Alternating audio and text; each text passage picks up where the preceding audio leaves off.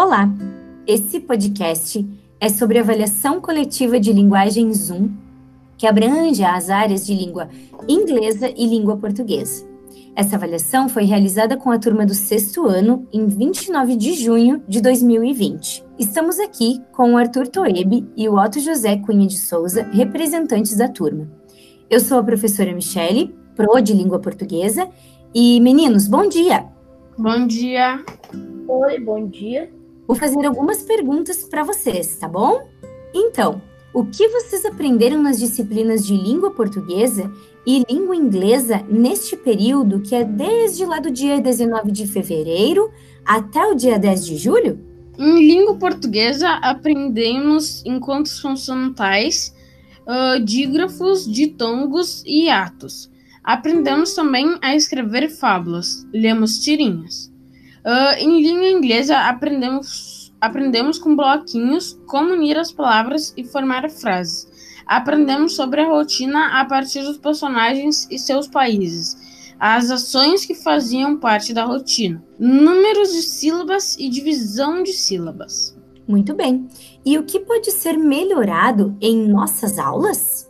Prestar mais atenção. Pode ter, poder ter um, um desafio de jogos, de cartas, tenha algo parecido com o conteúdo as pessoas se concentrarem e prestarem mais atenção nas aulas e colocar mais desafio. Pode, pode ser qualquer desafio.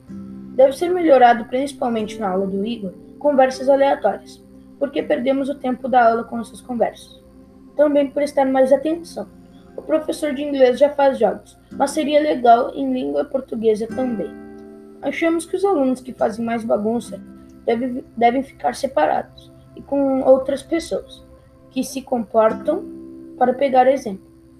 O exemplo do colega. Outro, achamos que em inglês nós poderíamos aprender algumas gírias e coisa do tipo, pois em uma conversa de inglês com alguém que veio de lá, é muito mais fácil para eles falarem gírias.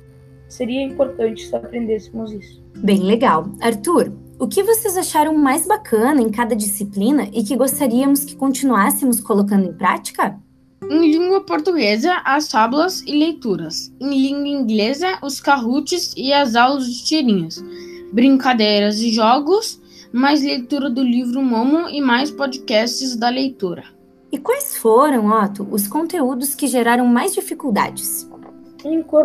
O conteúdo de encontros vocálicos e encontros consonantais. Para alguns colegas, o conteúdo de sílaba tônica também foi difícil. Uhum. E o que não pode faltar na organização dos estudos online na área de língua portuguesa e de língua inglesa? Podemos melhorar a entrega das atividades. Alguns, alguns colegas estão tendo problemas, dificuldades em enviar os trabalhos pelo Drive. Algo que pode ser melhorado é o uso do Planner. Dicas muito importantes aí, então.